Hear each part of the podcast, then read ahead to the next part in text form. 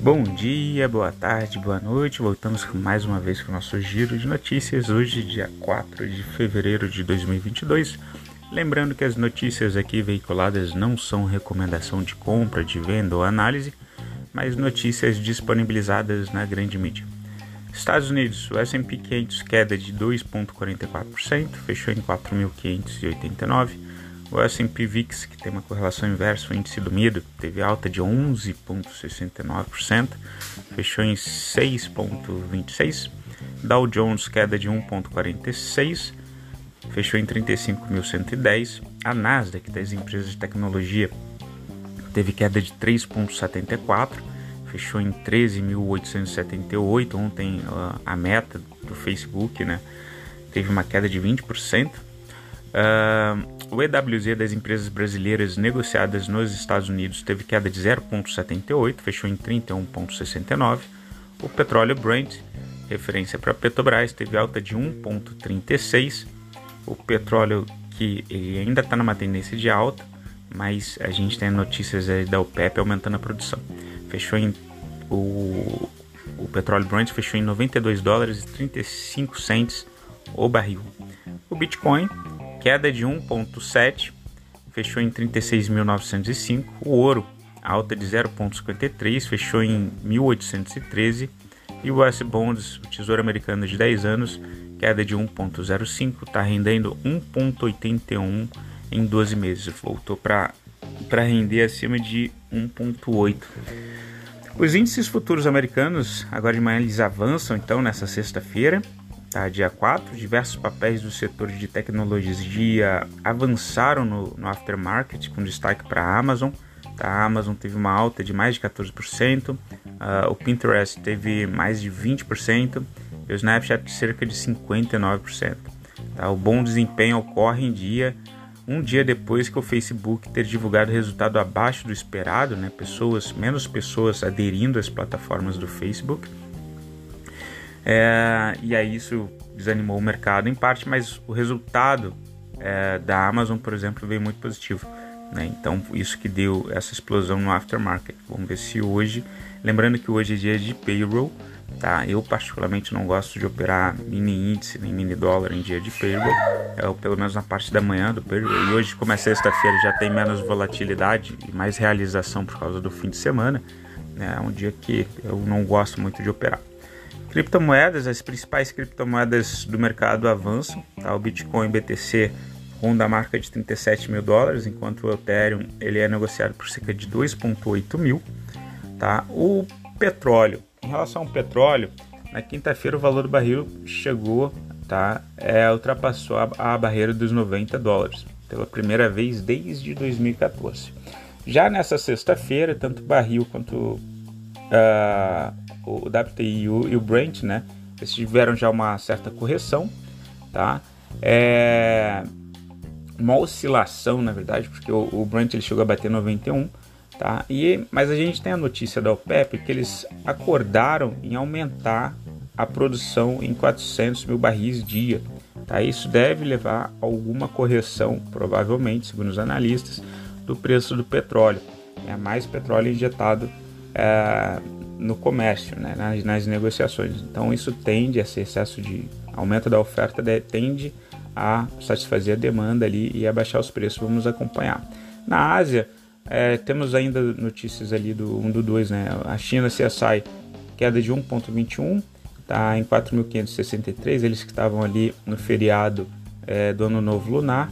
O Japão índice Nikkei que já tinha aberto né, e continuou aberto nos últimos dias, a alta de 2,54, fechou em 2.601. COSP Coreia, que é alta de 1,57, fechou em 2.750, tá? subiu então 1,57. Hong Kong, o HK50 teve alta de 3,24, fechou em 24.573. Então as bolsas asiáticas, na sua maioria, em alta, tá? com destaque positivo para Hong Kong, tá? É, que abriu após o feriado do Ano Novo Lunar e com forte alta, né, HK50 alta de 3,24%. Em relação à Europa, o estoque 600, queda de 0,87%. O estoque 600 fechou em 464. A Alemanha, DAX 30, queda de 1,18, fechou em 15.187. A Inglaterra, o FTSE 100, alta de 0,26, fechou em 7.548. Na França, o índice CAC 40, queda de 0,51, fechou em 6.969. O governo é, europeu com Andrew Bailey, tá? Ele afirmou, o Banco Central Europeu afirmou que na quinta-feira é provável que a instituição eleve as taxas novamente, tá? É, a Christine Lagarde do Banco Central, é, ela veio com uma notícia agora, né, presente, que eles não vão aumentar a taxa de juros, tá? Afirmou nessa quinta-feira, apesar de esperar que a inflação continue elevada por um período mais longo do que o esperado. A instituição deverá manter as medidas de flexibilização quantitativa, compra de títulos privados em 2022, tá? E aí então a gente tem alguns resultados um pouco mistos, né? Inglaterra, por exemplo, para cima, França, é, Alemanha para baixo. Indicadores macroeconômicos do Brasil, uh, o PIB, a gente provavelmente deve ter alguma retomada positiva né, do PIB, uh, é, porque teve a divulgação ali do, do IBC, que a gente vem destacando, que é a prévia do PIB, a medição do meio de janeiro, a gente vinha com uma sequência de, de contrações, né? em novembro contraindo 0,27, em dezembro 0,40, em, em janeiro já uma expansão de 0,69% tá, do PIB, a Selic está ali em 10,75%, tá? com o Tesouro americano, o Tesouro brasileiro de 5 anos teve uma queda de 3,76%, está em 10,61%. O Tesouro de 10 anos está uma alta de 0,36%, está em 11,19%. Tá? O CDI 2025 voltou a trabalhar abaixo do CDI 2027. Né? A gente vinha com uma ameaça uma certa insegurança em relação às contas públicas, a questões políticas, né? e o CDI 2025 estava trabalhando acima do CDI 2027. Já não é mais o caso, o CDI 2022 está em 10,65, alta de 0,95, o CDI 2025 está em 10,88, uma queda de 0,82, e o CDI 2027 está em 10,96, teve uma alta de 0,14. Tá? É, vamos torcer para que esse ano a gente tenha menos embate ali entre o judiciário, executivo e legislativo, né? Ah, ainda mais também que é, que é ano eleitoral.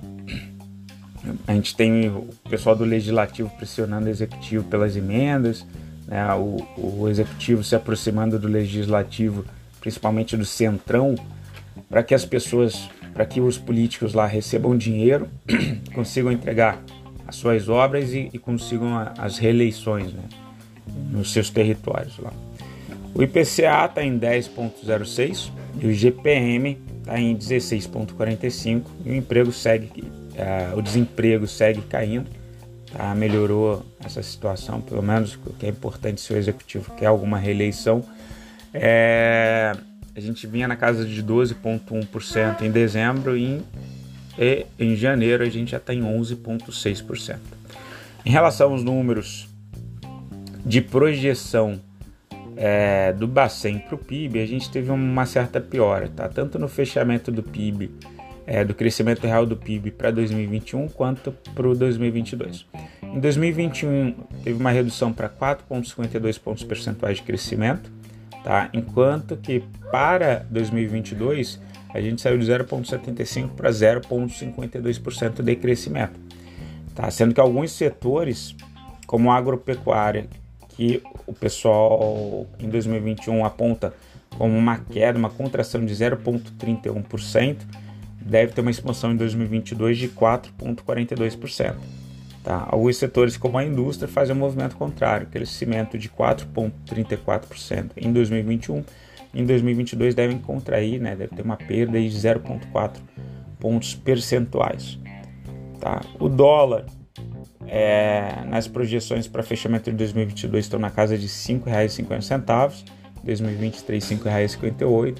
Então pode ser que o dólar mantenha se pressionado aí é, nos próximos anos. Em relação à bolsa de valores do Brasil, o Ibovespa teve uma queda ontem de 0,18%, fechou em 111.696. O dólar alta de 0,41, fechou em R$ 5,28. O IFIX queda de 0,12%, fechou em 2.767. Uh, nas notícias corporativas a gente teve mais as movimentações que chamaram atenção. Né? A gente teve as ações do grupo Ultra, da UGPA3, né? empresa do setor de distribuição de combustíveis e da varejista Americanas, a MER3, inclusive está com emissões de ações aí para o pessoal exercer, a MER1, né? já está na carteira de alguns, de alguns investidores foram os destaques positivos do pregão, tá? com altas de 3,2% e 2,53%, respectivamente. Com alta de 2,28%, as ações da TIM Brasil vieram logo em seguida. Dentre as mais é, afetadas ontem, as que mais caíram, a gente tem destaque para Local Web, tá? com perda de 7,51%, Marfrig caiu 7,4%, Tá? Além dessas, ações do Banco Inter, BID 11, recuou 6,89%. Uh, no Ibovespa a gente segue né, um processo de, de correção, é, tentando aí ver se a gente vai ter alguma reação, né? É, mas chama atenção que a gente vai ver logo na sequência a posição dos estrangeiros. Mas fechando aqui commodities, boi gordo teve uma alta de 0,86%, tá? Uh, o boi gordo fechou em R$ 341,85, arroba, o milho, alta, uma queda de 0,58%, fechou em R$ 96,08 a saca do milho. Tá? O boi gordo, essa alta é basicamente porque a China voltou a exportar mais, tá? consumir mais o nosso produto, tá? do boi gordo.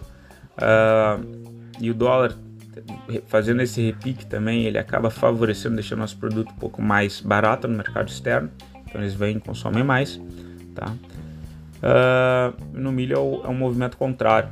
Tá? Como a gente ainda tem que importar um pouco de milho, a alta do dólar né, é, geralmente eleva o preço, a, baixa do, a queda do dólar acaba fazendo com que a saca do milho caia também um pouquinho. Estrangeiros, em relação ao fluxo cambial do Banco Central, a gente é, noticiou ontem né, que entre a quarta da semana passada para essa a gente teve uma entrada de mais ou menos ali 1,9 bi no Brasil e chama a atenção que no mini índice no mini dólar, tá, segundo informado ali pela B3, as posições estão muito parecidas. Tá? Os estrangeiros estão comprados em 99.353 mini contratos no mini índice e comprados também em 97.415 do mini dólar. Então, nessa situação de maior estabilidade, a gente não tem uma, um fluxo, geralmente, né, uh, muito forte para nenhum dos lados. Vamos esperar é, ver se os estrangeiros tomam alguma dianteira e alguma posição para a gente tentar é, surfar algum movimento. Tá bom, pessoal? Fico por aqui. Desejo vocês uma excelente uma excelente sexta-feira e um bom fim de semana. Qualquer coisa, entre em contato. Beijos, tchau, fim.